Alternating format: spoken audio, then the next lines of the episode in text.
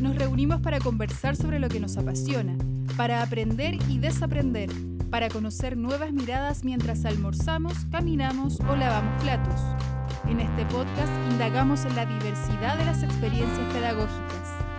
Encuentros del cuarto tipo con seres de otros mundos. Bienvenidos a un nuevo capítulo de Paisajes Educativos. Buenos días, buenas tardes, buenas noches amigos, amigas, amigues, fieles escuchas de nuestro podcast Paisajes Educativos.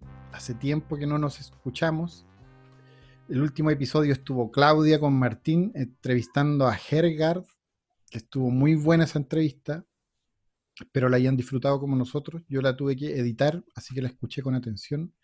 Hoy nuevamente me encuentro con Martín, otro, eh, ¿cómo podríamos decirlo? Como un eh, como una montaña ya de este paisaje educativo, es como la montaña con la que nos topamos recurrentemente. Eh, ¿Cómo estás, Martín? Eh, bien, bien, acá estamos. Como un río, me gustaría ser un río. Más bonito. Igual las montañas son misteriosas y, son, misteriosas, son poderosas. Yo recuerdo harto las montañas, bueno, los ríos de Punta Arenas de tu zona, los ríos de, de allá, Patagonia y todo eso son impresionantes, pero las montañas también que todo es impresionante por esos lagos. Ese lago como que tiene un nombre raro como Slording Sing, ¿cómo se llama ese lago? Es, en el Torres del Paine. ese lago es impresionante. O sea, no sé el color, tiene una onda ese lago como que. Al tirarse un piquero, no. No claro, pero es que como que no sé, es misterioso, misterioso. Tiene una energía misteriosa. Estamos hoy con una invitada eh, que está muy lejos, pero muy cerca gracias a esto de internet. Eh, está en Chile, sí. Casi, casi que no, ¿eh? pero digamos que sí. pero está lejos. Josefina Avara, artista visual, investigadora, profesora. Ella yo creo que puede mejor hablar de sí misma. Josefina, ¿cómo estás? Hola, bien, aquí estamos. Desde el sur, desde la suralidad, aquí en Puerto Varas. Eh, bien, estoy viendo la puesta de sol, así que todo tranquilo, todo bien. Perfecto, qué bonito. ¿Y qué nos puedes contar? Cuéntanos un poco así brevemente como de tu recorrido, porque yo te nombré así, te puse chapas a diestra y siniestra. Ah, pero están buenas las chapas, y en el fondo es eso. Em, soy artista visual y profe, y trabajo finalmente en esos cruces, entre el arte, la ciencia, la educación, lo colectivo en diferentes plataformas, de diferentes maneras, pero, pero ahí está, siempre convergiendo. Partí estudiando arte, sí, y después me fui tarde, encontré con el, me encontré con el camino de la educación, y aquí estamos, haciendo harta gestión cultural igual, investigando. De hecho, yo llegué a, Josefina por su Instagram, que es exclusivamente de, o sea, no exclusivamente, tiene tu nombre, pero eh, tienes las imágenes son de trabajos de tus estudiantes. Sí. Y me llamó la atención, ahí, ahí yo no yo no sé si tú nos agregaste a nosotros, no sé cómo quién siguió a quién primero, pero la cosa es que algún día di con tu perfil de Instagram, empecé a ver las imágenes, me llamó mucho la atención, vi las bajas de las imágenes, los nombres de las fotos, eran, entendí que eran trabajos de estudiantes y, me, y eran muy buenas los trabajos, las fotos, eran, habían cosas muy interesantes. Entonces pues, eh, hablé, te hablé por Instagram. Empezamos a conversar y después hicimos una pre-entrevista, como en el fondo conversamos, esta misma dinámica, pero sin grabación y sin Martín. De una hora y una hora y media puede haber sido que conversamos, o una hora por ahí. Y claro, yo siempre digo, no me vamos a esta pre-entrevista 30 minutos. Mentira, nunca, nunca ha sido así. Yo sigo mintiendo con eso, pero es que pues, si le digo a alguien vamos a estar una hora y media conversando, no me va, no va a querer. Y fue muy interesante y ahí, claro, ahí armamos la pauta, un poco conversamos de varias cosas y a partir de eso armamos una pauta y ahí como que apareció uno de tus intereses que me llamó mucho la atención, como ese cruce o ese interés por la ciencia también. Y ahí apareció el vínculo con Martín, de hecho nos dimos cuenta que habían amigos en común que estuvimos hablando un poco previo. Y claro, yo me quedé mucho rato pensando en cómo, cómo enfocar esto, de el arte, la ciencia, qué foco darle.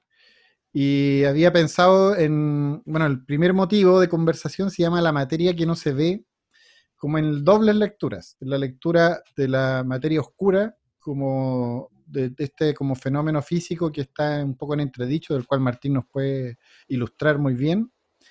Y también por el lado de la materia que no se ve hablando como de, la, de las artes en los colegios, que es como el ramo invisible un poco muchas veces.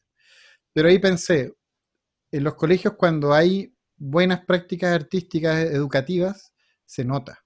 Porque estoy seguro que los profes de, de matemática o de otros ramos notan cuando sus alumnos están pensando o están haciendo ejercicios reflexivos súper interesantes y potentes en estas clases de arte, porque claramente ocurren cosas este capítulo es como un poco para hablar qué es lo que ocurre, un poco caracterizar esa materia oscura y cuáles son los efectos de esa materia oscura.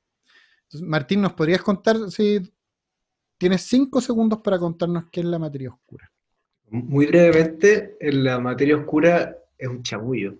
lo que pasa es que cuando se empezó a estudiar el comportamiento de las galaxias, se dieron cuenta los astrónomos, astrofísicos, que las galaxias al, al rotar, em, bueno, se, puede ver más o menos por, la, por las estrellas, por la luminosidad, qué sé yo, se puede estimar la masa que tiene esta galaxia, estos discos que rotan.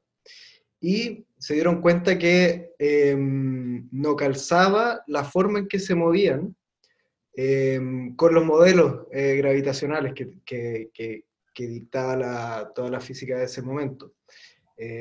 más bien rotaban como si fueran un disco rígido, entonces había materia no visible, o se puede deducir que hay materia no visible eh, que podría explicar el comportamiento de la, de la, rotación de las galaxias. Y ese porcentaje es altísimo, como creo que es más del 70% de la, no me acuerdo del porcentaje exacto, pero es muy alto el porcentaje de materia que estaría ahí en el universo y que no se ve, pero podría explicar cómo se comporta el, el, movimiento de las cosas en el universo. Y no se sabe qué es, en el fondo, hasta el, hasta el día de hoy, pero sirve para explicar su, dinámica. Claro, y ahí un poco nos preguntamos por estos efectos, como esto que, que al final la materia oscura, como decís tú, Martín, eh, se percibe por, por, ciertos fenómenos que produce, como en otros cuerpos. Entonces, ahí como que sé que nos dimos una vuelta súper gigante que ya la gente cambió de canal, pero les ruego se queden, porque ahora viene la pregunta. ¿Cuál es el propósito de la clase de arte en la escuela? Que yo ahí, por, propósito y pensándolo en esto de la física, ¿cuál es su como fuerza gravitatoria? ¿Cómo la podríamos medir o no sé cómo pensarlo? ¿Cómo lo preguntarías tú, Martín? es como, Quizás, ¿cuál es su, cuál, cuál es su efecto? ¿Cómo, ¿Cómo, influiría en el comportamiento de, de una escuela? la clase de arte. Quizás cómo, cómo, cómo, cómo te imaginas tú y, y, cómo es de verdad. Mira, de repente como para seguir con la, la, línea de la analogía que estaban haciendo, claro, efectivamente, o sea, eh, las fuerzas físicas del universo se manifiestan invisibles ante el hombre. De alguna manera estamos como acostumbrados a la gravedad, a la luz, ¿verdad? al agua, a, los flujos, pero, mm, pero claro, ¿cómo, ¿cómo, nos podemos dar cuenta? ¿Cómo podemos materializar esa, esa invisibilidad? Y finalmente solamente eh, bajo la experiencia, o sea, disponiendo, ¿no es cierto?, los elementos adecuados para que acontezca, creo yo, como el suceso. Y creo que como desde el punto de vista, desde el punto de vista de la educación también tiene que ver con eso, en, cómo pensar en, en cuál, eh, cuáles son esos elementos que uno tiene que poner eh, al frente, a disposición, en este caso de los estudiantes, para que pasen cosas. O sea, en ese sentido, mi rol siento que es muy de coproductora, así como, no sé, cuando desde el arte intento materializar fenómenos físicos, yo me siento una mediadora entre las fuerzas de la naturaleza y, y lo que pueda pasar, pero sin yo planear lo que pase, sino que, no sé, poner un cristal en el momento adecuado del día para que justo pase el rayo de luz que tiene que pasar y pase como consecuencia eh, lo que todos sabemos que pasa.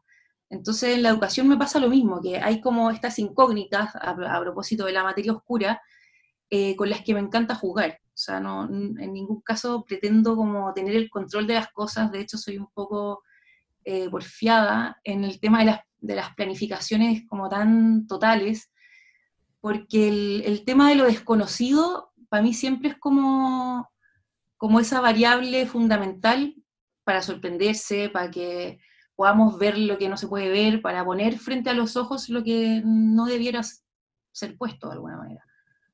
¿Sí? Claro.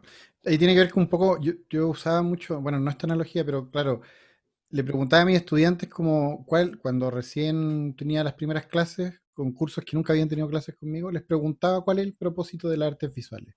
Porque les decía, mira, ¿quién, les preguntaba, ¿quién, quién le va bien en biología? Y, había una niña que levantaba la mano. Entonces tú dime, ¿de qué se trata la, la, clase de biología? ¿Qué aprenden ahí? Y la tipa era capaz de decirme algo, la de matemática. Y cuando llegábamos a arte, ¿qué han aprendido en estos 11, 10 años de artes visuales? cambiaba el silencio. Entonces, claro, es como, yo me preguntaba eso como profe, como, ¿qué es lo que uno enseña? ¿O qué es lo que se está enseñando?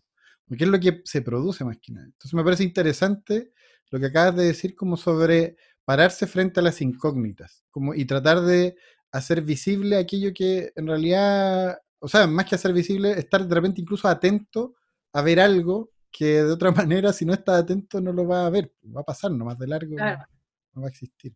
O sea, si, si, partimos de la base que, al menos yo lo veo así, el, el, arte es una cosa mental. Bueno, Da Vinci decía, pues el arte es una cosa mental, decía. Eh, el arte es pensamiento finalmente, y cómo así visible ese pensamiento tiene que ver con, con la clase de arte, yo creo, de todas maneras. Eh, cuáles son esas gravitaciones, ya que estábamos hablando de la gravedad, o sea, estas gravitaciones afectivas, qué es lo que me, atrae de un otro, qué es lo que me hace estar cerca de una persona, al querer conversar con, ese otro, como, ¿qué, será esa gravedad, ¿no es cierto? O, ese como campo magnético, por así decirlo, eh, de la humanidad que, nos hace interactuar, pues, y que salgan cosas, eh, cosas nuevas, cosas que que no son esperadas. Para mí en ese sentido, como, como el tema del propósito, em, no sé si está como dentro del campo de las artes, pero tiene que ver con, emancipar finalmente. Como entender el arte como un lenguaje em, configurado por códigos, así como muy abstractamente, y que finalmente si pensamos que estamos en un mundo saturado de imágenes, eh, a las que estamos expuestos, eh, de los que somos consumidores y productores a la vez, todo el día y todo el tiempo, eh, encuentro que el arte en ese sentido es como una herramienta clave para mm, aprender a leer esas imágenes, tanto como consumidores como, como, productores. Entonces, tiene que ver con eso, tiene que ver con, con, abrir nuevas maneras de pensar el mundo, de pensar al otro, de ser más empáticos, de humanizar finalmente, no tanto... más experiencia, menos manualidad, eh, más presentación, menos representación, se podría decir.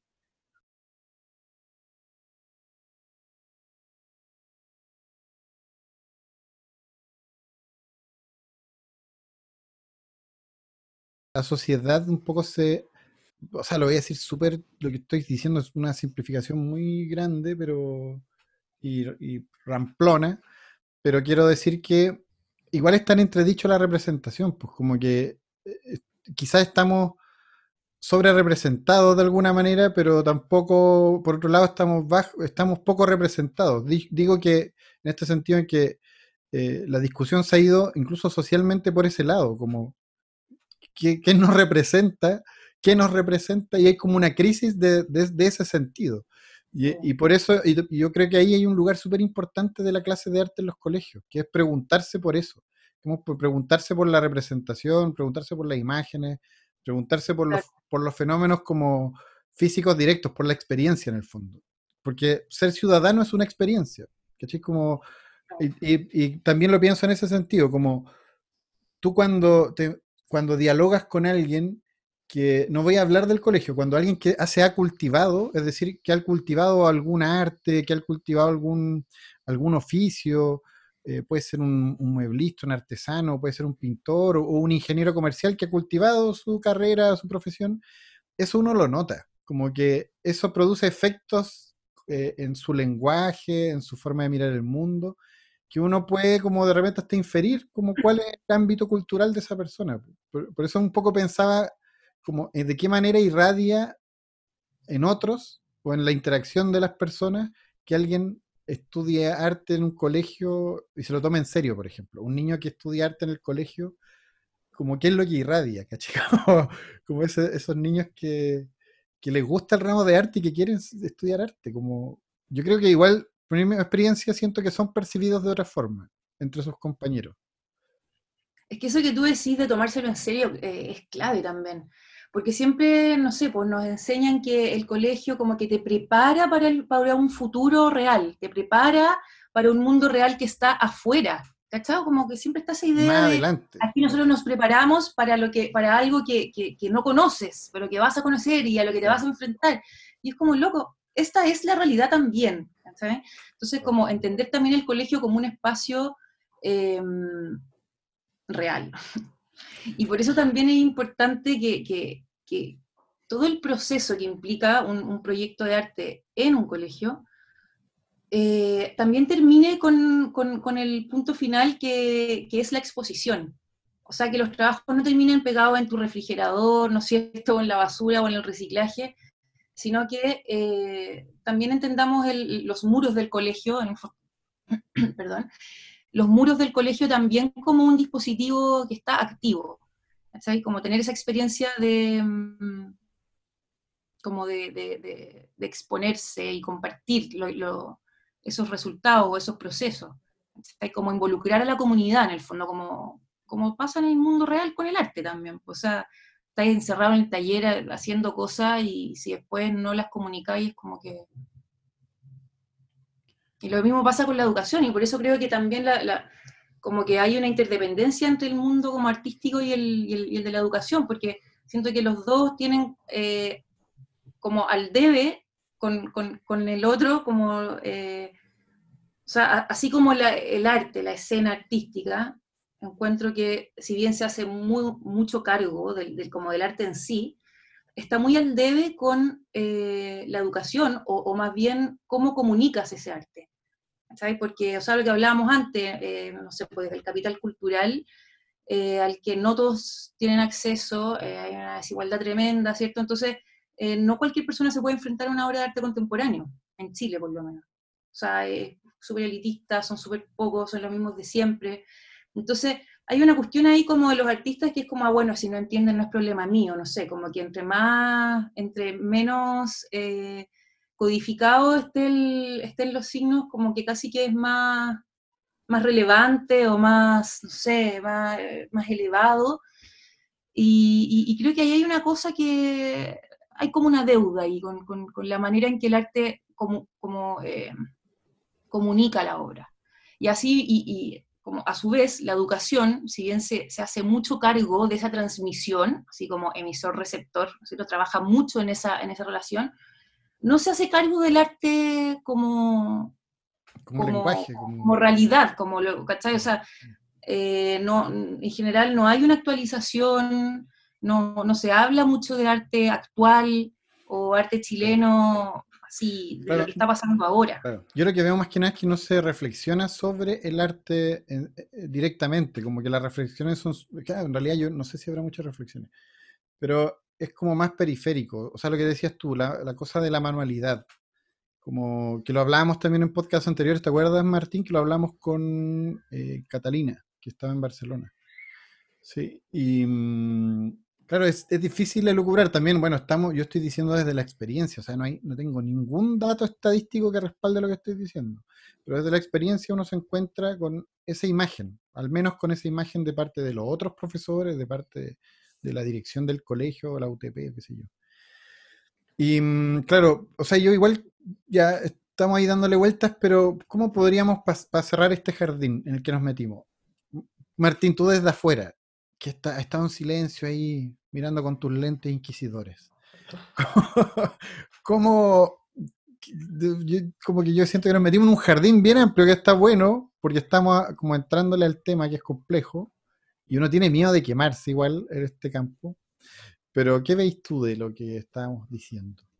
Estaba pensando todo el rato cuando, leí la pauta, eh, no sé por qué se me vino a la, a la mente un, eh, un ensayo que no sé si, si conocen, de César Aira, el escritor argentino, que me, gusta mucho todas sus novelas y tiene, es muy prolífico, tiene, saca como dos novelas al año desde hace mucho tiempo, eh, muy divertida. Em, y además ha escrito, ha escrito, muchos ensayos y tiene este que se llama Sobre el arte contemporáneo. Y lo, está, lo estaba revisando para esta, esta entrevista y tiene hartos puntos súper interesantes y parte, el, el, ensayo se trata sobre la relación del arte con la literatura.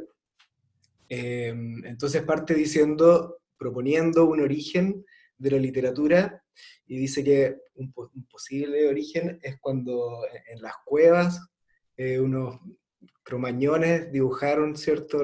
dibujaron unos, unos bisontes. Eh, y, la, y, porque claro, él dice que, que, contar, contar la cacería de los bisontes no necesariamente es literatura, sino que es contar algo nomás. Pero la literatura sí sería ver esas imágenes que dibujó otra persona y contárselos, imaginarse una historia a partir de esos dibujos. Y después desarrolla todo el ensayo a partir de, esa unión entre el arte, que sería la representación de los bisontes, y la literatura, que sería el discurso acerca de la experiencia. Em, Está hablando de estética, como de la estética, como la literatura como estética, como escritura.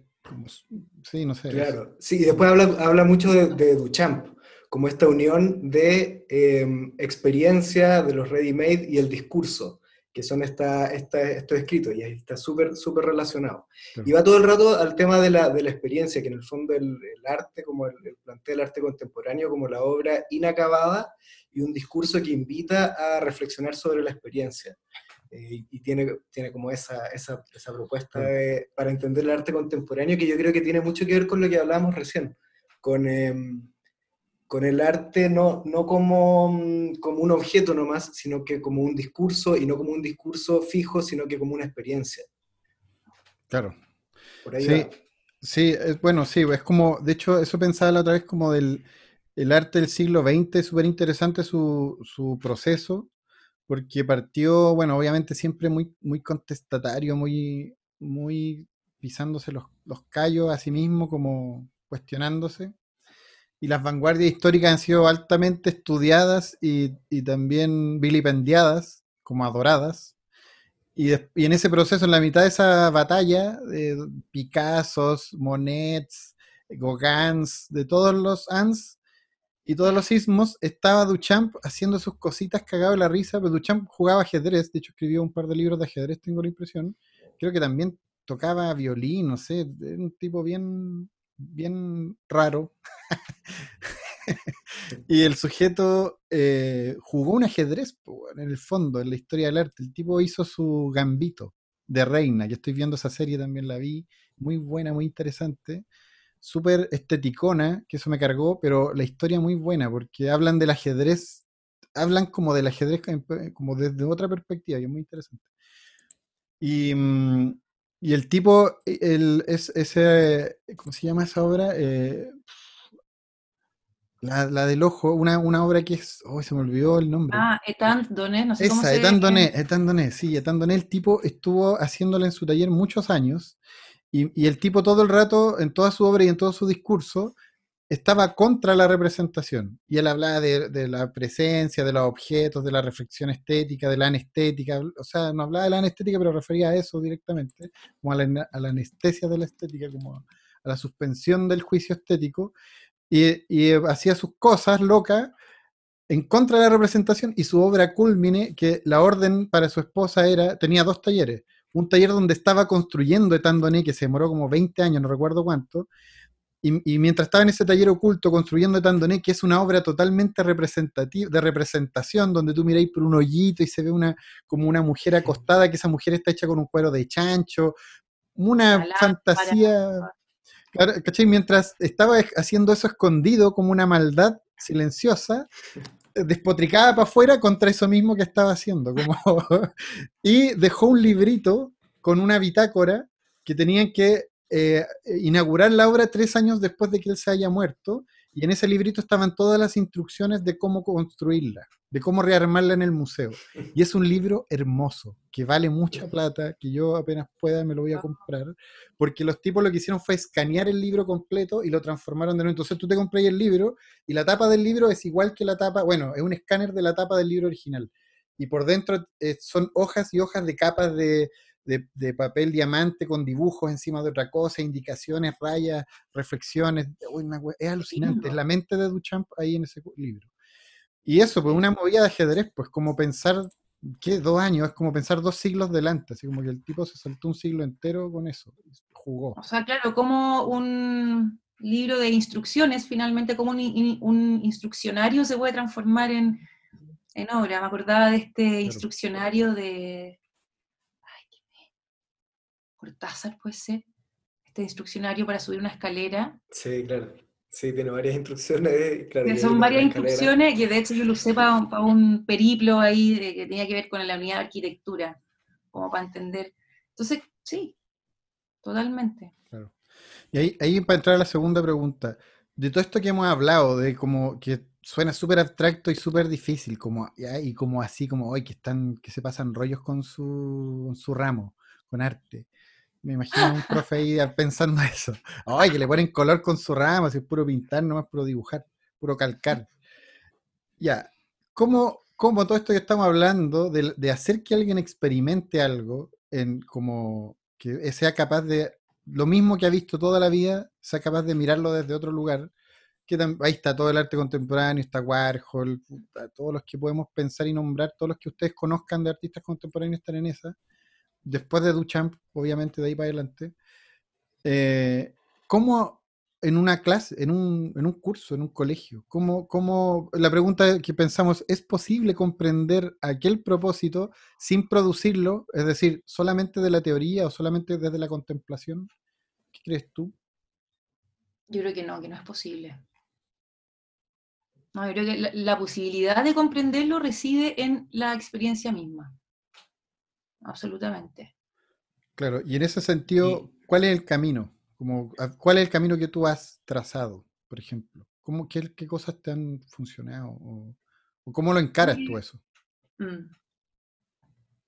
Yo creo que tiene que ver con la desobediencia un poco, con, con como tratar de abordar siempre los temas desde lugares que no se esperan abordar. No sé, por ejemplo, me acuerdo que cuando estaba haciendo la práctica eh, tuve que hacer una unidad sobre arquitectura. Así como no quiero caer en la maqueta con palito, el neoclásico, que no sé qué, qué aburrido. Cómo entender la arquitectura desde, desde un lugar como más, más, más nuclear, más, más humano. Y toda la unidad de arquitectura finalmente se trató de los asentamientos humanos, las tomas de terreno, la arquitectura informal, ¿por qué entender la arquitectura, por ejemplo, desde, desde esta intelectualidad, desde esta academia, desde los estilos? Desde el palacio. Claro, desde el palacio, mm. la columna, que no sé qué. Claro. Eh, ¿Qué pasa con ese instinto eh, humano, que es súper intrínseco, que, tiene que ver con, la sobrevivencia al final?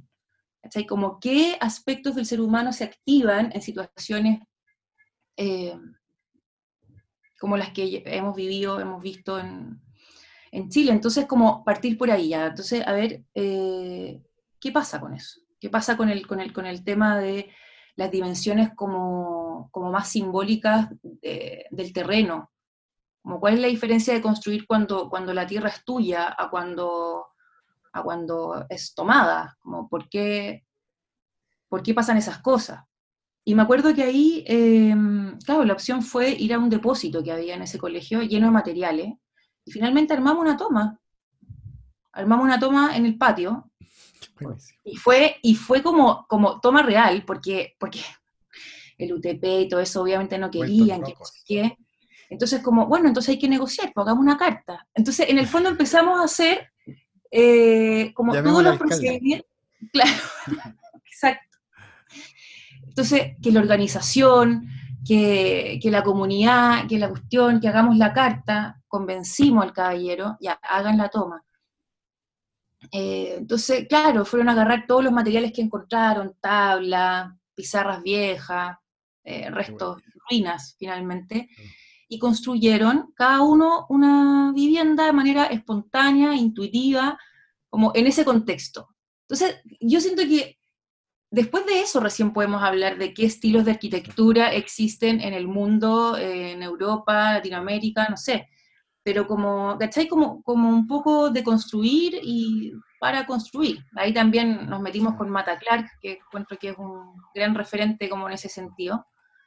Eh, si entendemos el colegio, la escuela como, como, la vivienda, como haciendo este periplo de lo más íntimo a lo más grande, o sea, desde la habitación, como este espacio más íntimo que uno tiene, hasta eh, vivienda, barrio, ciudad, comunidad, etc. Eh, como, que, como que desde ahí, en, en ese viaje, se pueden ir entendiendo ir entendiendo esas cosas. Mataclar para mí es un gran referente para hablar de arquitectura, porque en el fondo es como la anarquitectura. Sí, de hecho así. Entonces, cuando entendís el colegio, que es donde, donde está ahí la mayor parte de tu vida cuando, cuando eres estudiante, em, claro, pasa que uno se empieza a acostumbrar de todo lo que ve, pues, entonces uno, claro, a través de la deconstrucción, haciendo fotos, eh, reconfigurando el espacio, al finalmente, finalmente ahí se puede como develar esa, esa esencia o ese propósito del que hablábamos. Claro, perfecto. Como, es como hacer el viaje a la inversa, yo siento. Claro. O es lo que yo disfruto hacer, en verdad. Ni siquiera sé si esto está bien. No, es está lo que, excelente. Lo que yo disfruto hacer es lo que a mí me gusta. no, está excelente, está excelente. Me encantaría haber tenido esas clases de arte. Porque mm, precisamente ocurre, o sea, por lo que tú me dices y lo que yo me imagino, bueno, sacia en, en un espíritu juvenil, todo ese, todo ese recorrido sacia demasiadas pulsiones juveniles, ¿cachai? Como el, el llevar la contra, la cosa peluzona de hacer una cuestión así y juntarse con los amigos, martillar y armarse una casa y, y, echar talla y chistosear y pensar y ser divergente y, y, volverse loco haciendo una locura en medio del patio. Puta, fantástico. O sea, yo hubiese sido muy feliz haciendo eso. ¿Cómo me imagino que hubiese tenido amigos que hubiesen sufrido? Pocos, pero amigos que hubiesen puesto, hubiesen puesto a, poner reglas de urbanismo al tiro. claro. Como, ya, oye, pero tenemos la calle. Oye, pero todo ordenadito aquí. Claro. El, el 20%. Claro, yo, claro, y un 20% de la clase metiéndole pilares, haciendo pilares greco-romanos con, con cartón. El tema es la convivencia, la convivencia entre todos Claro. Es, clave. Claro, y ahí claro, se me acabaron los clavos, que préstame, que no, que no te presto, que claro. me quedan cuatro. Sí. Todo eso. No, interesantísimo, genial. Me parece que es bueno, precisamente eso es una buena forma, un muy buen ejercicio para ilustrar esto que hemos hablado, como que partió súper como de la materia oscura, la física y la energía. Eh, que ahí llegamos a un lugar concreto que tiene que ver precisamente con esto, que es lo que tú decías y que hablamos, que pasa como, tiene que ver con una reflexión, como con repensar las cosas y desde ese repensamiento, desde ese repoblamiento de las ideas, como volver a tomarse en ese sentido, como que si, la, como si los conceptos fueran espacios baldíos, terrenos baldíos, que yo vuelvo a, tomarme y a, y a, repensarlos y a rehabitarlos. Sí, yo encaraba el mismo objetivo desde el habitar, y ahí leíamos, no, no lo hacía leer, o sea, lo dejaba como optativo, leer un texto de Heidegger que es sobre habitar, que lo escribió después del el desastre en el Europa de las guerras mundiales, de la Segunda Guerra Mundial, creo. Y lo, y lo, a, lo hizo hablando, bueno, Heidegger hacía esta cosa etimológica de analizar las palabras desde la etimología alemana, y la palabra habitar eh, tiene un origen, ahí hace toda la, como todo el desgranaje o desteje el lenguaje eh, con ser, como ich bin, como que yo habito se dice ich bin, y bin esa pal palabra también tiene un, un, origen en yo soy, algo así, no me acuerdo bien, porque no, no, lo leí antes de la conversa, porque no sabía que iba a aparecer este tema, pero léanlo. Creo que se llama habitar, pensar y ser, no sé, una cosa así, pero relaciona, teje el hecho de habitar con el hecho de ser, y lo teje con el lenguaje, y lo teje con, con el, el construir. Y es muy hermoso el texto. Creo que ese texto es muy increíble y a, nos, a mí me ayudó a pensar junto con niños de Rengo en el habitar. Justo fue una clase después del terremoto del 2010 donde todos Rengo se cayó gran parte de Rengo y nos pusimos a pensar en la cantidad de terrenos baldíos que había y cómo volver a construir ahí. Entonces hicimos una reflexión a partir del ser, del habitar, y fue súper interesante. Un camino muy, muy hermoso, sí. Y claro, yo me, ahí me cuadro contigo totalmente. Ese es como, ese es, el, ese es el buen, ese es un buen comienzo para proyectos de arte, como repensar las cosas así, repensar la rueda, repensar todo, da lo mismo, como lo que sea. La cuestión es repensar. Exacto. De todas maneras. Pasemos, hagamos la pausa que está, nos metimos en unos bosques interesantes, después me voy a arrepentir o no, no sé. Pero esto, Está bueno, está bueno. Estuvo navegado. Podría ser tú, yo he hablado caleta, me siento un poco culpable. ¿Podría hablar, Martín, de las redes sociales? Un saludo, un saludo para nuestros, nuestros y nuestras escuchas de, de todo el mundo. No sé si está actualizada esta, esta lista. ¿eh? Hay más países, em, pero ¿para qué países. ¿Para qué? De Latinoamérica hay hartos, desde Paraguay nos escuchan, de Uruguay, Argentina, Colombia, Colombia, quizás de la Universidad de Harvard, de Harvard. Honduras, México, Perú, Estados Unidos, China, dice Inglaterra, Australia, España, Francia, Australia, Bélgica, Alemania y Suecia, dice en esta lista que escribe ahí Carlos Morales. Yo de la última vez que me metí decía Japón, ojo. De Japón, es verdad. Sí, también. Sí. Oye, nos pusimos, no, se nos olvidó poner la pregunta de los niños. Voy a buscarla, mira, lo voy a hacer en vivo y en directo, me voy a perdonar. Pero ahí, Martín, que te cuente sobre las preguntas. ¿Pero tenías una pregunta? Sí, es que tengo un listado de preguntas. Sí, yo vengo. Ah, bacán. es que en esta, en esta sección siempre ponemos eh, preguntas que, que, nos hacen niños. Yo he puesto hartas de mi hija, eh, que tiene cuatro años, que hace unas preguntas increíbles. Em, y a partir de eso se dan unas conversaciones. Siempre los niños eh, y niñas nos preguntan cosas que nos dejan muy para adentro, entonces quisimos abrir este espacio donde recolectamos preguntas de niños y niñas em, y se las compartimos a los invitados para reflexionar brevemente sobre, sobre ellas. Yo tengo hartas preguntas que fui buscando, que en Facebook me postearon algunas personas y son, no sé cuál, pero son todas muy difíciles. Pero hay una que siempre me llama la atención, no sé qué responder, y puede ser que sea como concretamente muy dicotómica, pero ¿Cuál es el sinónimo de sinónimo? Es una pregunta que hizo un niño de Puente Alto, una niña de Puente Alto, un amigo que es, que, es Gabriel Guentemil, saludos. Una alumna de Gabriel Guentemil le preguntó eso. ¿Cuál es el sinónimo de sinónimo? Yo que cuando la escuché quedé así como... No me pasaron eso en el magíster, lo siento. no sé si es buena o mala pregunta. Es como que, que hay donde mismo, como que te pega una cacheta que hay en el anónimo. Claro. Ya, busquemos otra. Cortemos toda esta, esta parte, la vamos a cortar y vamos a buscar otra.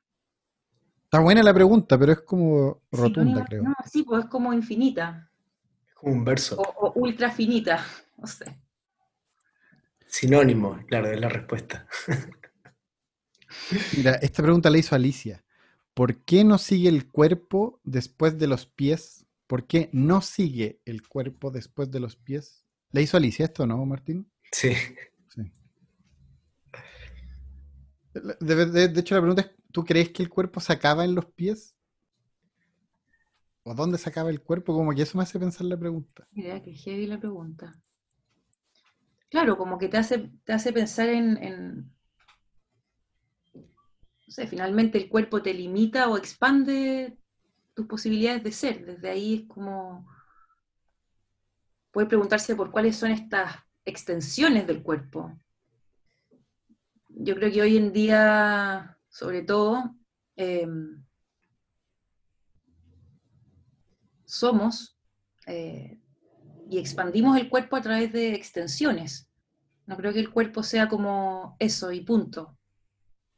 No sé, desde el celular, por ejemplo, hoy día es una extensión de nuestro cuerpo eh, no sé, como esta idea de prótesis, de, no sé, el cuerpo también como, como desde la piel, que es como el límite con el espacio, el límite con el otro, como que qué pasa con esta piel que finalmente es eh, lo que te dice de aquí para allá es adentro, de aquí para allá es afuera. Entonces no creo que los pies sean el fin del cuerpo. Bueno, ¿Y, dónde Sacada, sí. Me acordé de, Marshall McLuhan, que habla de que los medios son la extensión de los sentidos, pues, de los, del, cuerpo en el fondo. Todos los medios son la extensión de, algún sentido, dice.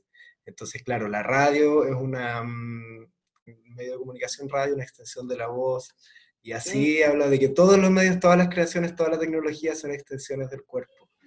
Como la, la obra de Stellar, que es todo el rato la extensión del cuerpo, o sea, el gallo tiene estas, manos robotizadas, automatizadas, que están, él está en un lugar del mundo y la, el movimiento de su mano está determinado por otras personas que están en otro lugar del mundo, mientras él ve como esta realidad aumentada de otro lugar del mundo y está escuchando en tiempo real lo que está en el metro en otro lugar. O sea, y tú decís como chuta, cómo amplificar esta como idea de, amplificación del cuerpo y con con las tecnologías obviamente se nos hace mucho más posible.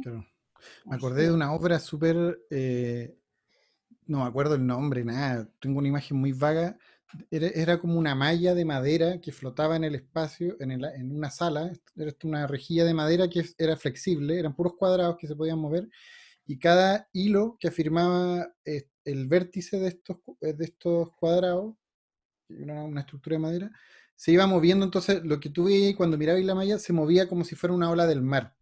Y esa ola del mar era real, porque estaba siendo como monitorizada las alturas desde satélites, ah. entonces se transmitía como que en algún, estabais viendo el mar, el océano de alguna parte del mundo X, tal cual. ¿Cachai? Como en tiempo real. Entonces era impresionante, porque obviamente tú ibas a horas diferentes y se movía mucho, se movía poco, era, era súper interesante. No lo vi en vivo, vi un video donde hablaban de eso, me pareció genial. Eso. Esa era la pregunta de los niños, que bueno. Los niños, los niños. Sí, mi hija todavía no, hace preguntas, ya vendrá. Oye, hay que aprovechar esa época, esa etapa. Anotar todas esas preguntas. Yo, yo no anoté todas y estoy seguro que, algunas las perdí. Porque ahora están buenas las conversaciones con la Alicia, eh, pero esas preguntas así tan guay ya, ya no son tan frecuentes ahora se pasó a, las reflexiones. Pero es como entre los, entre los 3 y los 4 años fue el pic de las preguntas increíbles. Mm. Así todos los que mm. son padres no se pierdan esa etapa y anótenlas todas. Y las mandan, y las mandan para acá. por Instagram. Eso, pasemos al segundo episodio. Nos hemos dilatado un montón, pero, pero démosle porque me parece que está bien. Eh, el motivo 2, o el segundo pie que pensamos a partir de la pre-entrevista, es como, le puse así, aprendizajes sentidos y le puse la experiencia del propósito. Ya que estábamos hablando de este propósito, cómo se encarnaba, y tú nos diste un muy buen ejemplo de cómo enfrentar la arquitectura, cómo repensar la arquitectura eh, desde las artes visuales. Eh, ¿Cuál es tu perspectiva eh, como en las actitudes, los conocimientos, como en la cosa súper curricular? Que los estudiantes cuando tienen clases efectivas de arte, como tú percibes que generas un desarrollo en las clases de arte en algún ámbito del tipo actitudinal, de habilidades, eh, ¿qué actitudes y habilidades tú ves que se desarrollan? como, ¿Cuáles son los efectos de, este propósito encarnado?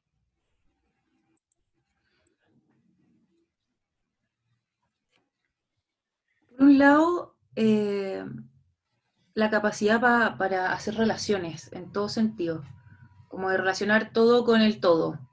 Como cuando empezáis a cachar que las verdades finalmente, eh, o, como la, aproximación a ciertas verdades tiene que ver cuando eh, lográis hacer relaciones de, las cosas que estáis aprendiendo, o sea, eh, cómo aplicarlos en tu vida, cómo aplicarlos en, en todas las dimensiones posibles. Y cuando tú veis que que los estudiantes están en esa, o que son capaces de improvisar, que son capaces de crear con lo que tienen al lado, someterse a ejercicios bajo presión de tiempo, eh, donde no tienen que estudiar y aprenderse nada de memoria, sino que como que simplemente se sienten seguros en este espacio en la clase y son capaces de, de, como crear sin vergüenza, exponerse ante, ante los otros. Yo con eso me voy por pagar cuando veo que, que, hay como una, que hay, una, hay un ambiente que es auténtico, que, de confianza. Eso me pasa, como, como em, en el sentido de, ser más humanos al final. Personas más empáticas, como en, la medida en que tú entendís que, em, que las realidades son diversas y que las verdades son súper diversas, em, te vuelves una persona más diversa, te vuelves una persona más empática y no sé, creo que, va por ahí, como que tiene que ver con, temas más actitudinales, como tú decías. Y no, generalmente no mido mucho el, tema de los conocimientos, sino eh, cómo se desenvuelven en ciertas situaciones. Como, no sé, pues yo igual trabajo harto con el tema de la improvisación, entonces de repente llevo clases donde les digo eh, cinco materiales, tres minutos y dale. ¿Qué pasa ahí? Buenísimo, sí, funciona Como la naturalidad, finalmente, cuando yo digo como ya, aquí están pasando cosas, cuando esos procesos se dan de manera natural, cuando tú veis que ya lo, los cabros se atreven. Cuando se, atreven y, son atrevidos también.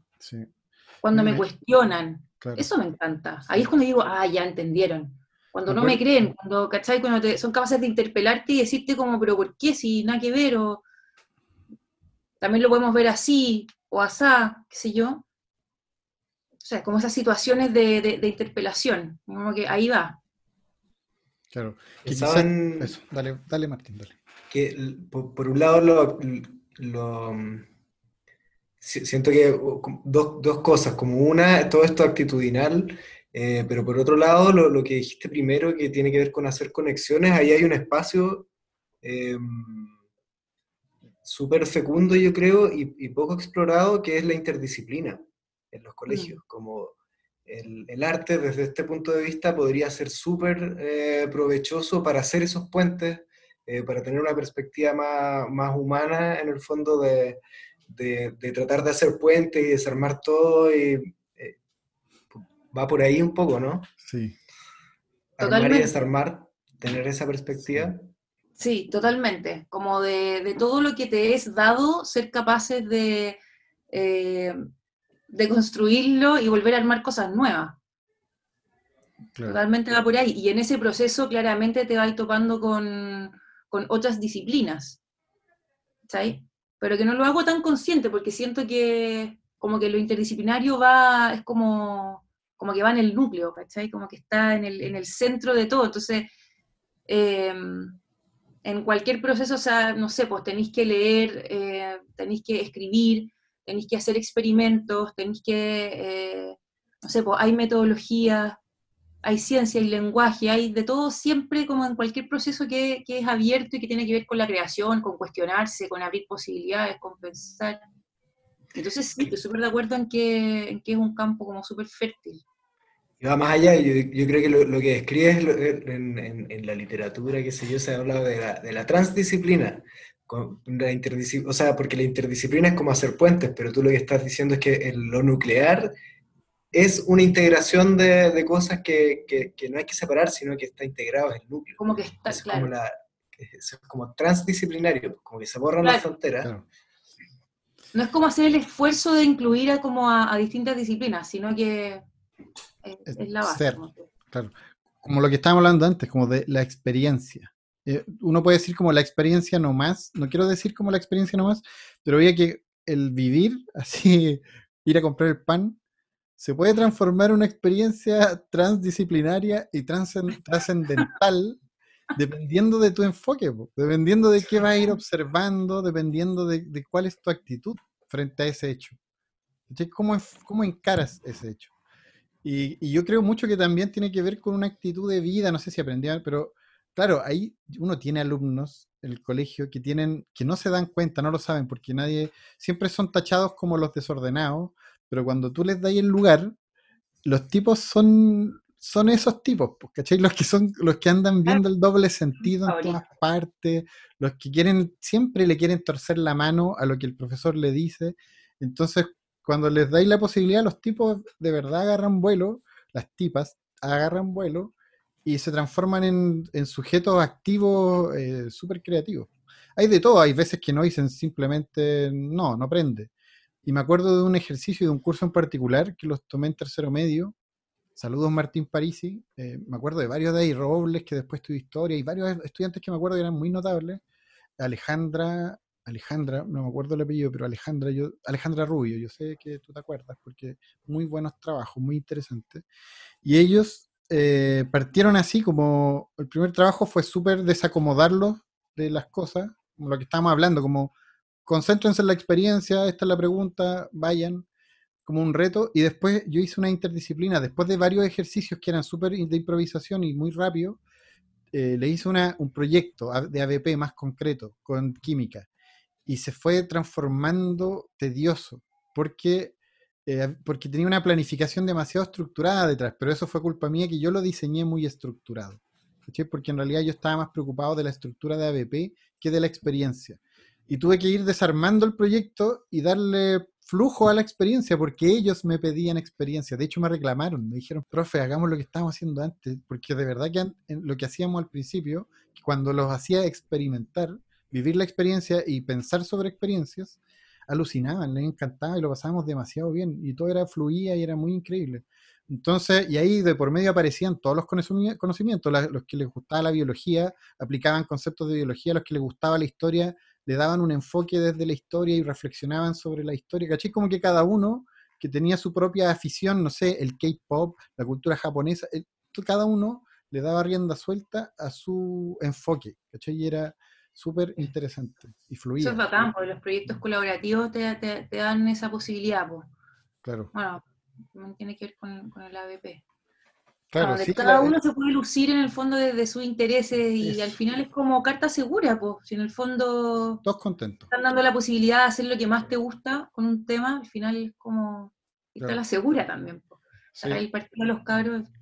Eso uno lo aprende igual ah, haciéndolo, básicamente. Equivocándose como profe, tratando de dirigir mucho las cosas, después no, después sí, después un poco más, después un poco menos. Ahí en el tira y afloja yo lo aprendí y después los mismos alumnos me enseñaron, de hecho, cómo hacerle las clases. Me iban diciendo, de hecho, me decían, no, profe, no es el camino. Yo lo notaba, lo, lo en sus caras también, pues caras de aburrimiento se notan siempre. Eso. Pucha, estamos súper pasados, pero Martín. Vamos, corto, corto, la última pregunta. Sí. Em, todo, todo esto que hablamos, eh, hay, hay, algo que es re importante para los, para los profes, que nosotros que trabajamos con ellos y les planteamos este tipo de cosas muchas veces, eh, viene una pregunta que es ya, pero ¿y cómo, cómo evalúo esto? ¿Se puede evaluar todo esto que estamos diciendo? ¿Cómo lo haces tú? ¿O qué, qué, le recomendarías a un profe? Porque el profe dice, ya, pero es que ¿cómo si les tengo que hacer una prueba? O Oye, súper bonito lo que me estás diciendo. Pero... pero... tengo que poner notas. Pero el ministerio me pide dos notas semestrales. Claro. Yo al principio era como cabrona con las notas. No sé si, les pasó a ustedes cuando partieron haciendo clases, que era como, eh, el poner malas notas es como, como sinónimo de que el arte importa, y es algo serio. Después fui entendiendo que no, que nada que ver. No, mira, trabajo mucho con la autoevaluación. Creo que es como mi mejor amiga en, la, en, temas de evaluación. Eh, trabajo con rúbrica, me gusta la rúbrica. Y, y también, eso sí, como entendiendo la, rúbrica no como un instrumento que es para el profesor, sino que es para que, para, para que sea aplicado por, por, los mismos alumnos. Entonces, eh, desde la redacción, porque a veces uno como que se pone súper complejo en redactar los criterios y todo, claro, porque estáis pensando en tipo, en qué es lo que tú vas a evaluar. Pero cuando haces como ese vuelco a, hacer esa redacción de, de criterios para que para que sea el, alumno que en, primera persona tiene que leerlos y autoevaluarse, como que siento que mm, siento que funciona porque involucráis también a los estudiantes en su proceso de aprendizaje. Así que el pensamiento sea mucho más visible em, y podría ser como esa valoración, esa valoración continua también. Claro, o sea, súper integrado. El retrucarle de repente al, al, profe que dice, ya, pero ¿y cómo pongo la nota? Claro, no se trata de la nota la cosa. No, chao, yo para mí, o sea, me van a matar si me escucho, o sea. no lo digas, no lo digas. Dilo de otra forma. La nota para mí es una conversación. Eh, da lo mismo, es un número. Después vemos. Sí, al final, cuando, cuando hay un proceso que, está súper enriquecido, que, está, que, es profundo y que, y que, tú veis que, mm, cuando tú veis que los alumnos están realmente involucrados con ese proceso y, son como verdaderos agentes de, sus procesos y, son como los protagonistas al final de, de todo, eh, esas cosas se van dando al final, ¿qué, ¿quién soy yo para reprobarte? Te va a reprobar la vida después, loco, pero... va a ser, la vida te va a pegar una Sí, Y, yo me voy a reír.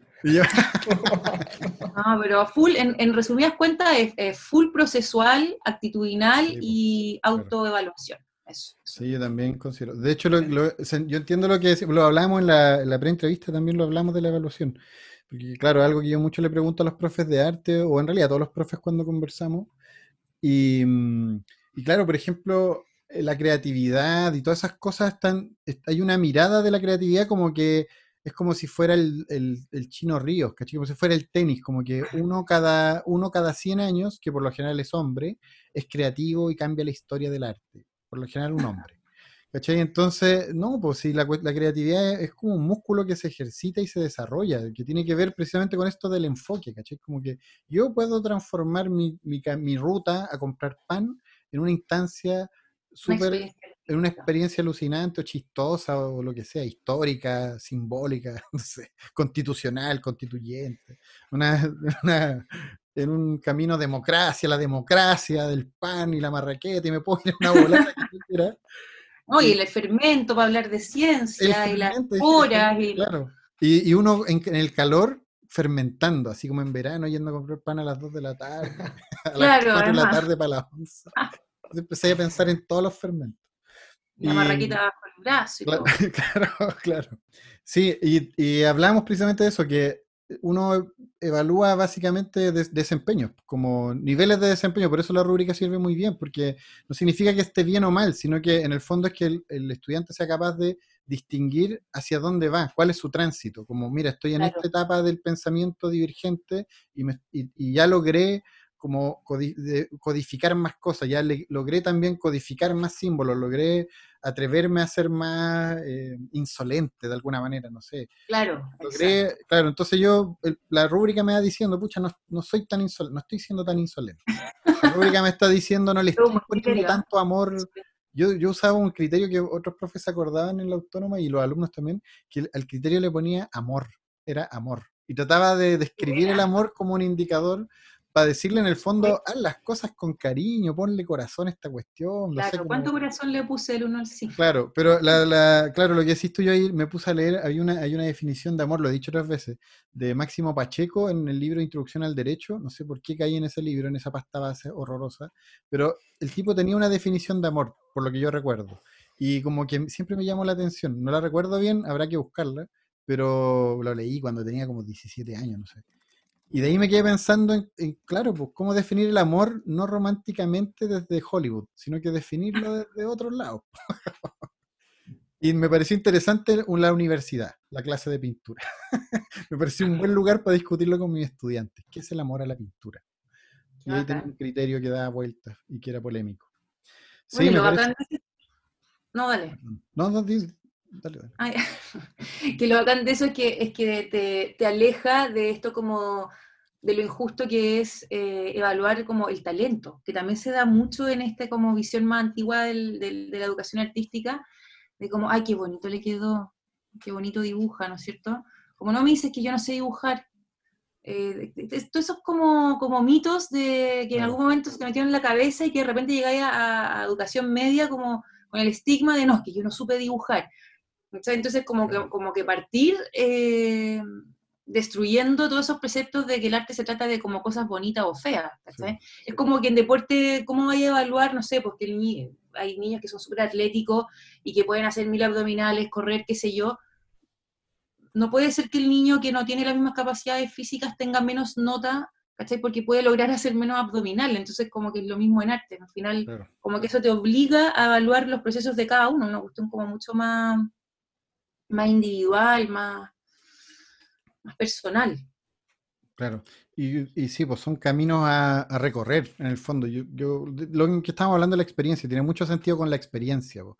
tú le propones a los estudiantes un, camino de un año, porque estáis con ellos un año, y claramente tú te das cuenta que cómo comenzaron y cómo terminaron el año, uno ve los cambios, pues los cabros. Tú caché que los cabros se despertaron. Es como que si se hubiesen, despertado de una larga siesta.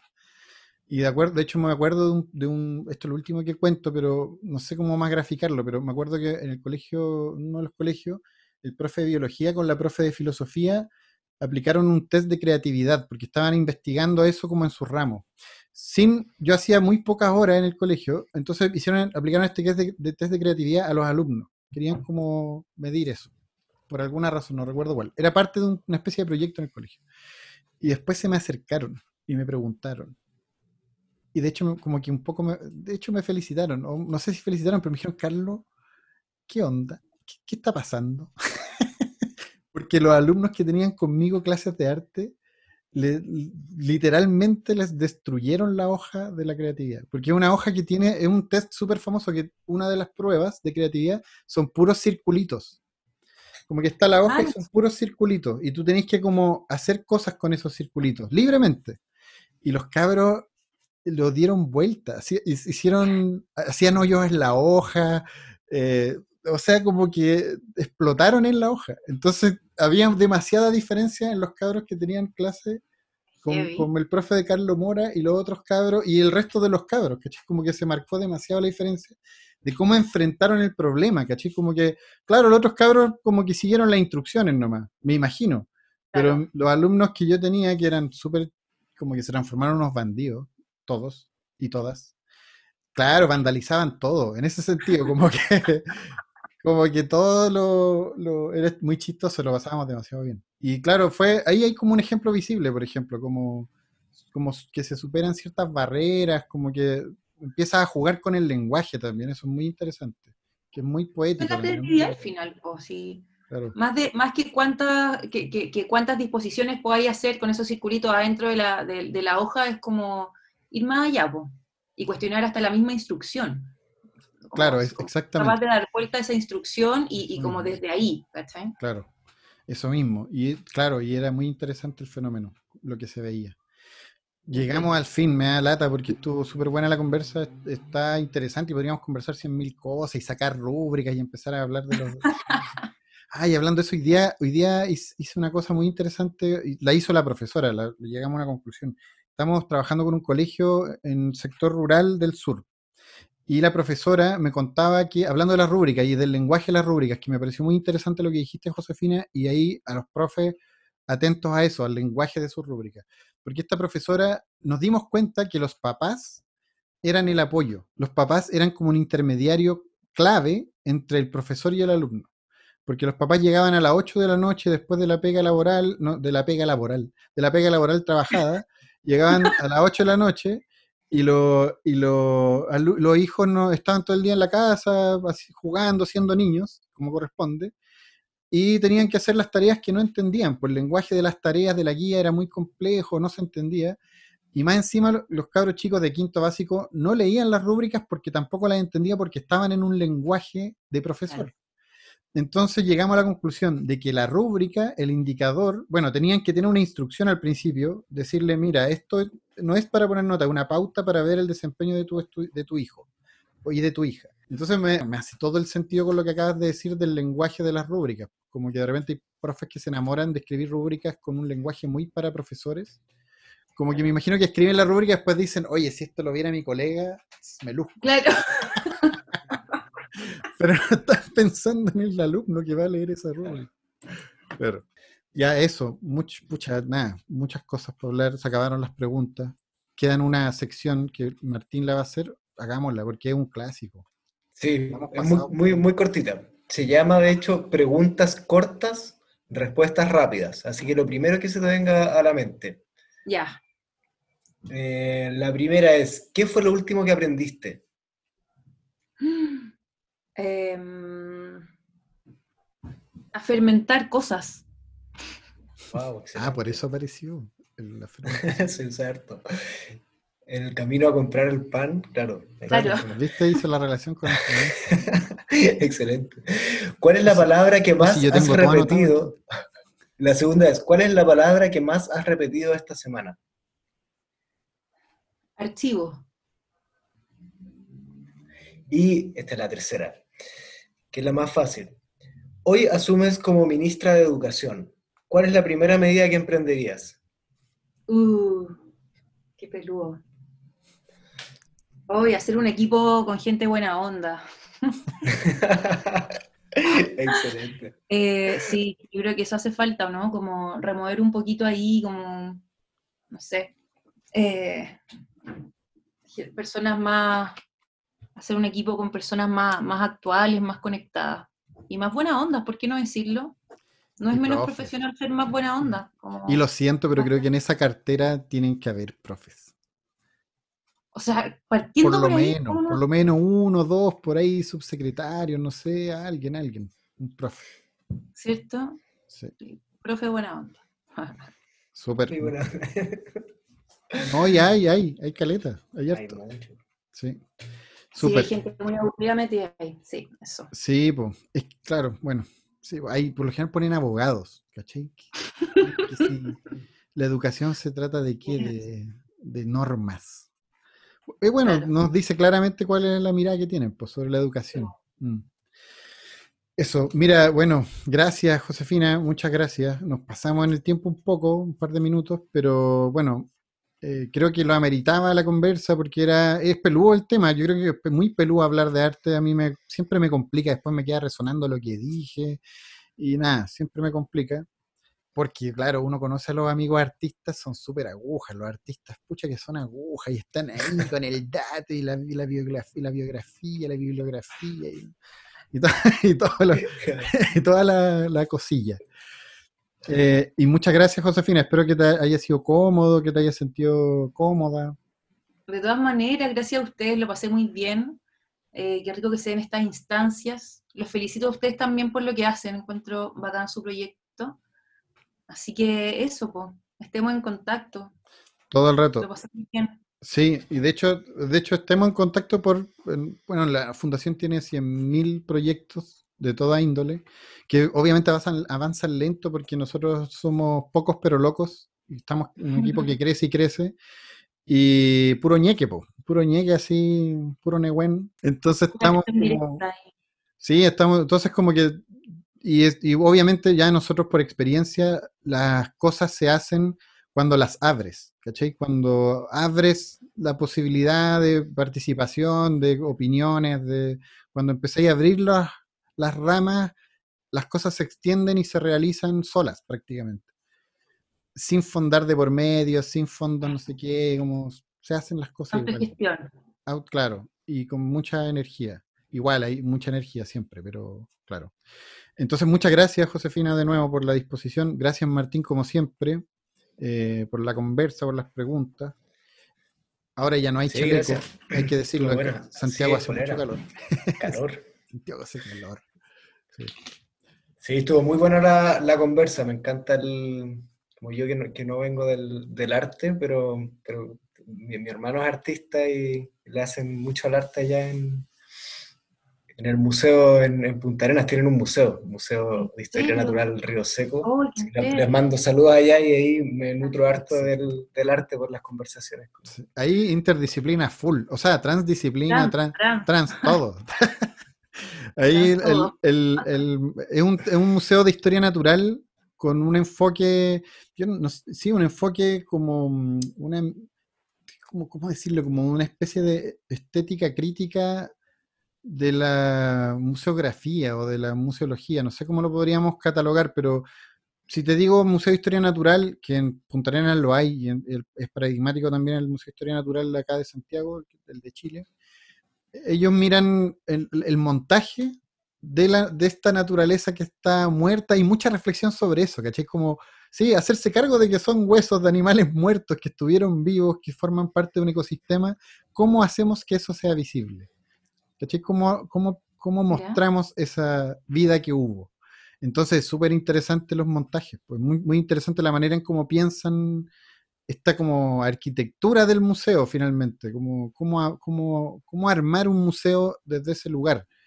¿Cachai? Que no tiene nada que ver con que las salas sean locas, y, sino que es básicamente el montaje, ¿cachai? ¿Cómo, cómo Mm. pones estos animalitos, estos huesos de animalitos Que de hecho otra pregunta Alicia, ¿los, ¿los muertos son seres? Los muertos son seres. Ahí ese museo responde la pregunta. Ese museo responde la pregunta, totalmente. Sí, no, ella ya está, ya, ya tenemos la conversación de que ella cuando, se muera quiere, quiere, estar en el museo. Mira, ¿cachai? ha preguntado como, ¿y qué pasa cuando uno se muere? ¿Qué sé yo? Y ya le, hemos contado nuestra perspectiva y todo. Y dijo, no, yo, yo quiero estar en el museo. mira, con nosotros y, que nos decoren, que nos pongan collares y, cosas. Qué bonito, igual muy bonito. Sí, pucha, ojalá que eso sea en harto tiempo más, muchos siglos más. Ya Martín, nos vemos, Josefina, también nos, eh, nos estamos viendo. Es interesante, no, ustedes no lo están viendo, pero Josefina partió con una luz de día y ahora está todo el fondo morado y, y su cara está como fucsia. como que se transformó. Desde el principio al final hubo una metamorfosis de colores. Eh, la transformación de la materia. Sí, fue, muy, fue muy radical, de la luz de día a la noche. No, pero genial. Ya, estoy puro alargando artificiosamente esta conversa porque está buena, pero bueno, ya, nos haremos un asado por ahí en, en Puerto Vara, está, me imagino. Eso. Están invitadísimos, en serio. Súper. Ya un saludo a sus familias, a sus casas, un saludo a todos nuestros escuchas del podcast. Martín, ¿quieres saludar a alguien, despedirte de alguien? ¿O cortamos? Ah, saludos a los alumnos, a nuestros alumnos, los alumnos ahí de la, de la PUC. Estamos haciendo un curso y le están haciendo la aguanta ahí, está, bueno. Y nos escuchan. Vamos a pillar si nos escuchan ahora. Eso, si nos dicen algo en la próxima clase, les vamos a subir una. Claro. Oye, cabro, y de verdad, felicitaciones por su proyecto. Ustedes, yo creo que están todo el rato en una carrera por el producto, pero el proceso que hicieron fue muy interesante desde la ABP. Fue un, proceso súper intenso y muy bien vivido. ¿Cachai? Eso es lo que yo encuentro que fue muy bueno. Eso. Bueno, nada, son bacanes porque son alumnos que, que por lo que nosotros percibimos, no, no, encienden, no se duermen. Son alumnos que están en la clase durante tres horas. Así que genial. ya, eso, a cortar, cortar, me están cortando. Nos vemos. Abrazos, amigos. chao, chao.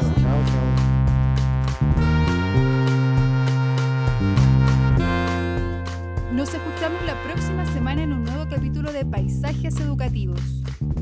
Este podcast es producido por Fundación Escuela en Acción